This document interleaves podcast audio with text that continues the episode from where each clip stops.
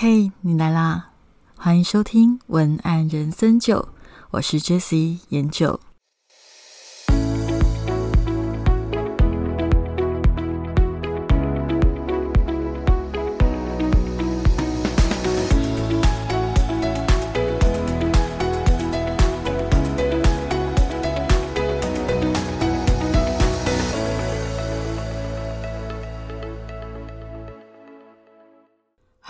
各位听众朋友，大家好，我是 Jessie 研九。今天在节目一开始的时候，我想要先问你一个问题：假设如果你现在经营了一家咖啡厅，结果呢，因为女店员太正，每天都有一堆人为了看那个女店员来这里喝咖啡，你也因为这样子获得了很多的业绩。但是同时间，也因为那些来看女店员的人实在太多了，常常就是这样子不断的拍照，影响了真正想喝咖啡的人的喝咖啡的品质。那我想要问你，请问你会选择解雇那个女店员，还是继续用她呢？这是一个假设性的问题，因为我今天要聊的李多惠现象就跟这个状况很像。你知道李多惠是谁吗？我这样子解释，你可能会比较快了解。李多惠是一个南韩被号称最正的啦啦队女神，她最强的事迹就是，居然因为太受欢迎而退团，这个够厉害吧？那为什么我要聊李多惠？是因为李多惠呢，她在今年加入了中职乐天桃园的乐天女孩。简单来讲，她就是有了她的加盟，让整个。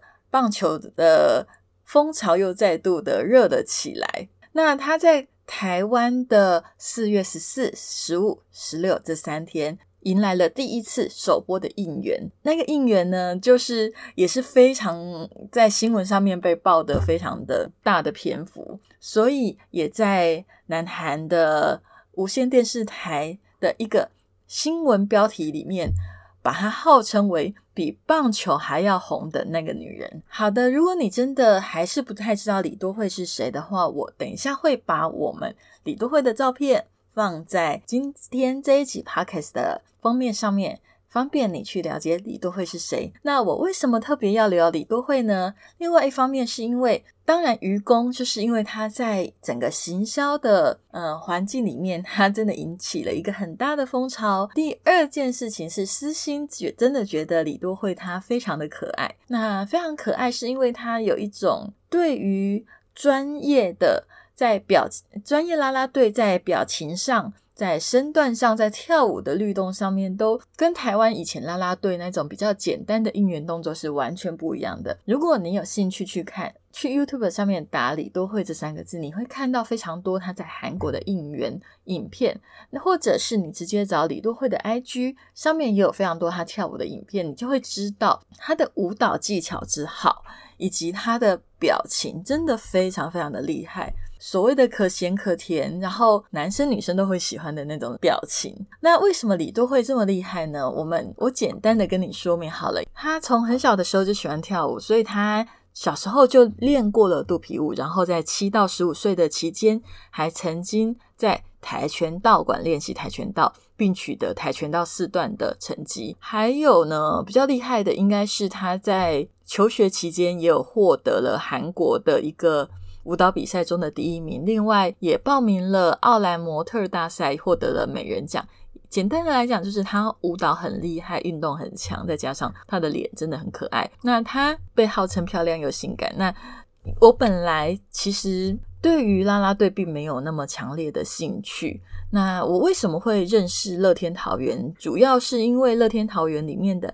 一些乐天女孩，其实他们是有跟医美集团做合作。那因为我也有跟医美集团做合作，帮他们撰写一些文案，所以我就这样子间接的知道了乐天桃园以及乐天女孩他们的呃模样啊，还有他们的整个表演的心态。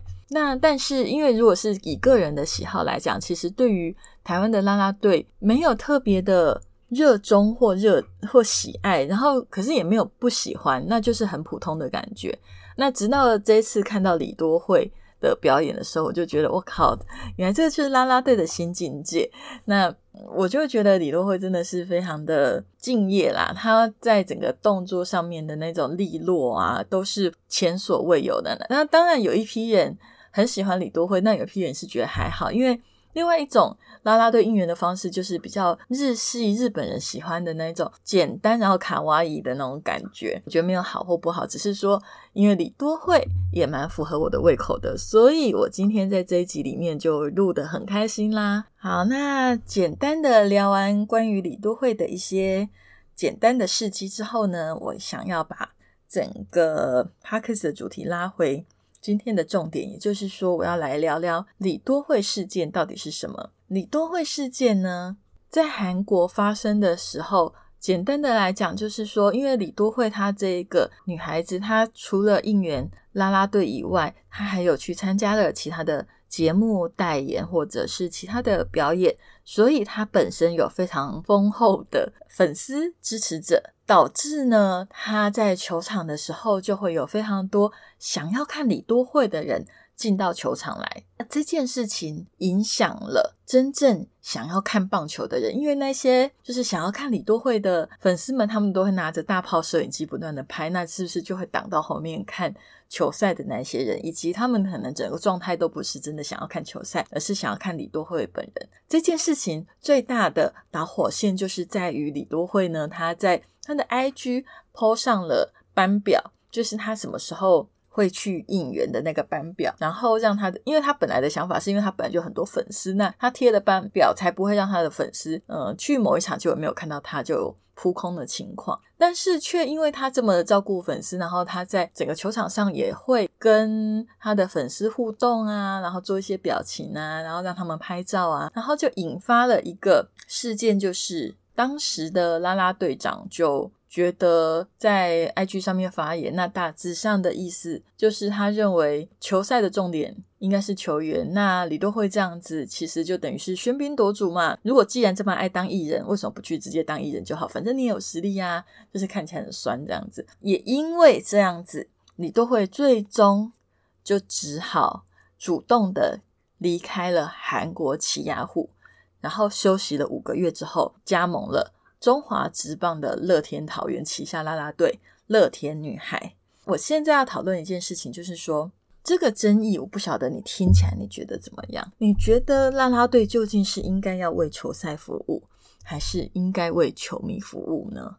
你可以想一下哦，为什么乐天桃园他们明明就知道李多惠是一个会。非常受到瞩目，有可能会抢走球员风采的啦啦队女生，可是为什么还是要非常高薪的聘请她来台湾加盟我们的乐天桃园呢？那到底大家在想的是什么？你想一下，我先问你一个问题：你认为这个整个台湾的市场喜欢棒球的人多，还是喜欢美女的人多？应该会觉得喜欢美女的人比较多吧？所以这个比喻应该就很容易理解。喜欢棒球的人一定会比喜欢美女的人小众，对不对？所以如果乐天桃园他想要增加他的球队收入的话，势必要打开市场。如果要打开市场，喜欢棒球的人大概就这么多的情况下，是不是市场其实是被锁住的？所以，乐天女孩的存在其实就是要让她的受众极大化。美女永喜欢美女的永远比喜欢看棒球的人多。所以，乐天女孩其实她当时她本来对于乐天桃园而言也是一个重要的收入。她之前很多的周边商品也为乐天桃园就是带进了非常雄厚的收入。所以你就知道，其实喜欢美女的人真的就比较多嘛。所以很简单，其实对于球队来讲，其无论是来看球或者是来看美女，有买票比较重要，有买票进场就会有意义。那当然，我觉得如果有太多人想要来看美女，那看球的人势必会被影响。但是我觉得这个就要看每一个经营者的风格以及他的取舍。当然啦，如果是透过适度的安排，也可以。降低那些就是拿大炮摄影机的想要看李多惠的人的那些影响度。但是我觉得一个球队到底是美女优先还是球员优先，哈，这个真的是要看经营者自己决定。所以我刚刚在整个 podcast 的开头，我才会问你那个问题啊。假设你现在开了一家咖啡厅，结果因为你的女店员太正，每天有一堆人都为了看她来喝咖啡，然后呢，你也因为这样多了很多新的业绩，然后整个咖啡厅收入也增加了不少，但是却因为这些疯狂拍照。疯狂喜欢女店员的人，影响了真正想喝咖啡的人。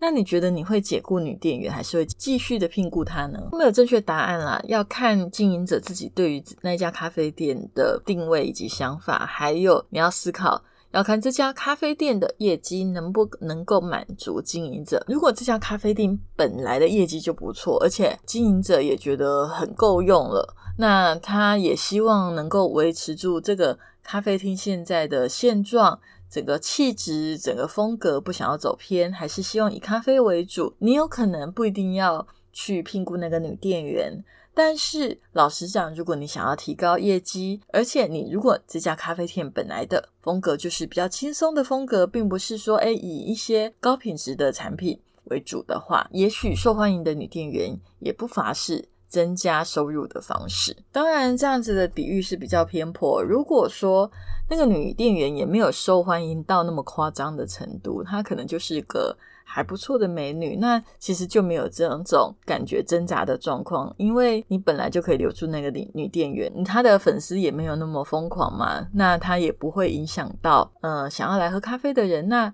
就皆大欢喜啦。你管他是呃是为了看店员而来，还是为喝咖啡而来，只要客人都应该要觉得开心，对吧？只要有客人就应该觉得开心，对吧？好啦，那其实今天要讲的是这一种就是有一点挣扎的情况，就是说，就是诶我可能有两个产品性质不太一样，但是我同时都很想要卖，到底要怎么办？我会常跟大家讲的是说，行销啊，最好一次只主打一种产品。也就是说，你今天这个档期、这个行销业，如果你想要做的话，我通常都会建议一次只能做一种。为什么？因为这样子才不会混乱消费者的判断。但是，如果你真的一次有需要达到两种，还是有一些方法可以处理。为了方便大家理解，以及这个 podcast 本来就是以撰写广告文案为主体，所以我呢就以写销售业为举例。我来告诉你，如果要让消费者不要感到混乱，你可以采取哪一些策略？第一个，如果你的品牌下面有几个产品，在同一个期间内想要进行促销，那可以怎么做？嗯，我的设定当然是这两个产品它的性质是不一样的。例如说，好了，你可能都是卖保养品，可是你今天有一支乳液跟一款面膜都想要做促销，然后都想要做主打，那怎么办？当然建议你直接分两个销售页写，将两个产品分开推广，针对不同的目标客群进行宣传，这样子最容易能够避免掉我说的整个行销力道被削弱，然后整个文案让你的消费者感到混淆。所以你到底要主打哪一个？我常常讲啊，就是只要呃你全部都要，就会看起来没重点，所以请小心。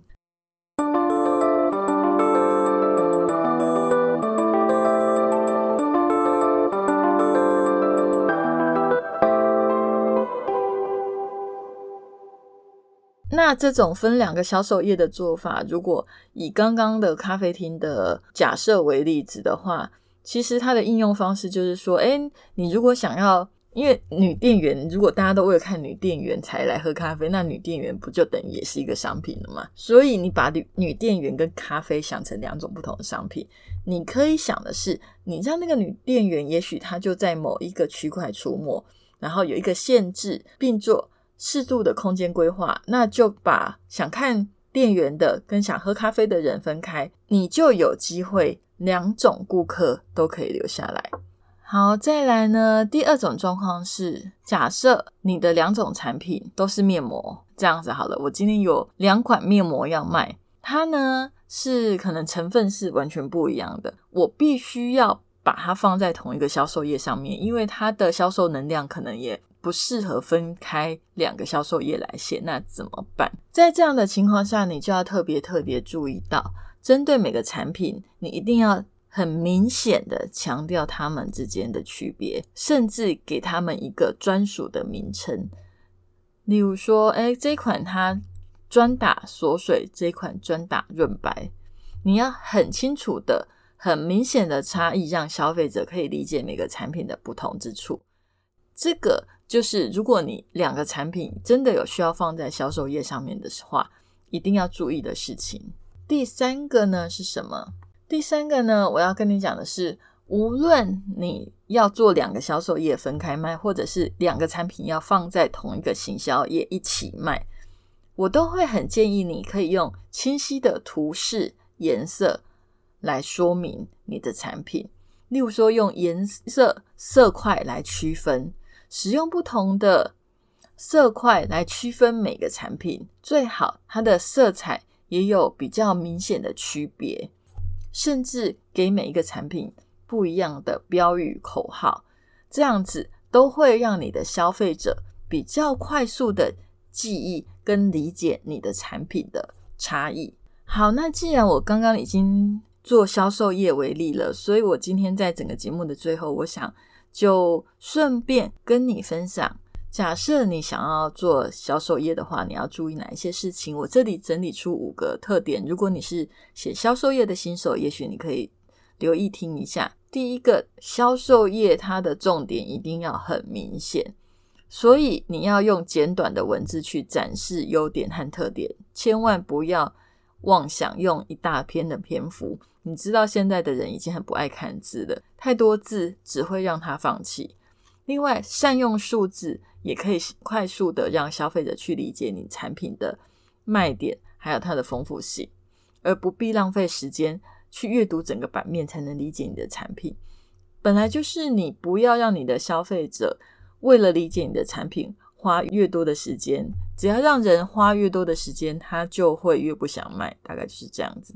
好，第二个，你的销售，你如果要写销售页的话，你的结构逻辑一定要清晰。我觉得结构啦。其实销售业结构，因为随着电商的发达，销售业的结构有时候大家都会做一些改变，因为太一致的结构会慢慢的僵化，导致消费者在整个呃阅读上面会因为太习惯而变得没有特色，也会缺乏吸引力。所以销售业的结构，呃，越有创意的品牌，他们通常会有一些变化。但是无论如何。我觉得不同的区域啊，都一定要记得，你一定要用清晰的标题、子标题或插图来区分，避免造成你的消费者他们的阅读疲劳。甚至你可以调整不同的颜色，就像我前面讲的，哎，不同的色块或者是不同字的颜色，还有字体的大小，来区分销售页里面哪一些资讯是比较重要的。哪些资讯可能是次要重要的？另外，假设你的产品是比较复杂一点点的，或者是你卖了一阵子之后，你发现哪些问题都是你的消费者很常问的，那建议你在销售页上面可以加上比较详细的 Q&A。那因为在上面把它放入比较详细的常见问题解答，也会方便消费者他快速的找到自己感兴趣的问题的答案，也会。加速他们想要购买的动力。第五个呢，其实销售业它本来就是需要不断修改的，不断的测试和反馈，才能不断的优化销售业的内容。你应该有听过一个概念，就是其实行销广告都是在滚动式的修正。所以我会想要开课，然后想要诶可能花一个月的时间教你自己写会一页销售页。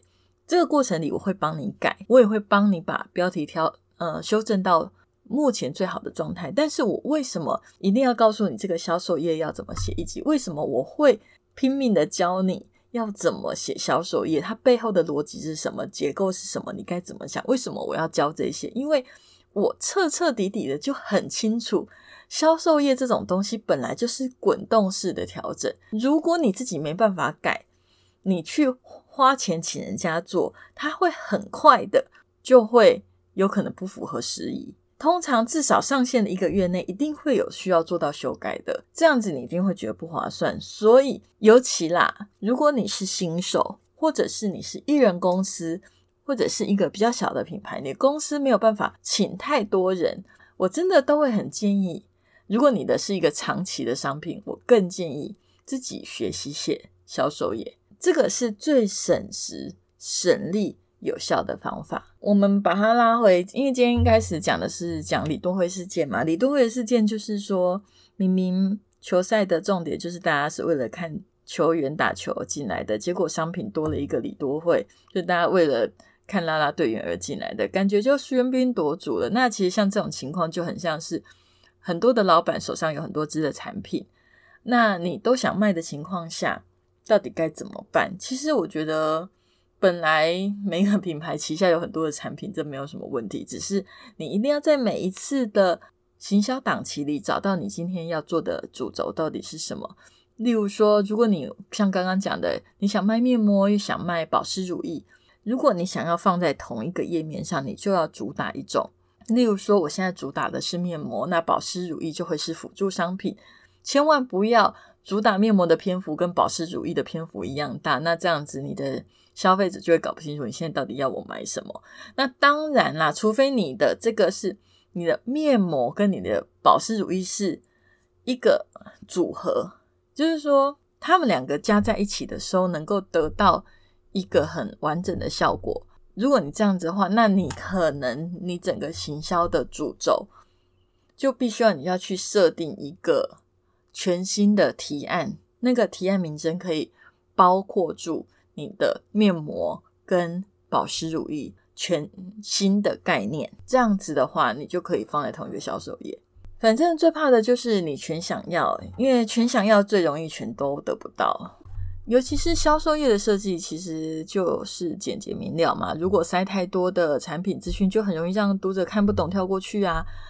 所以那句“小孩子才选择，大人我全都要”，这个逻辑在销售页上面完全不同。拜托你不要这么想，唯有你的目标明确，才能够打动消费者用心关注你的产品，并进而购买啊。总结就是，销售业也不是你很努力写，人家就一定得要看。重点是你触动了你的读者什么样的感受，吸引你的读者继续看下去。至于想要知道如何触动读者的情绪，那这个就留在我的线上课再跟大家分享喽。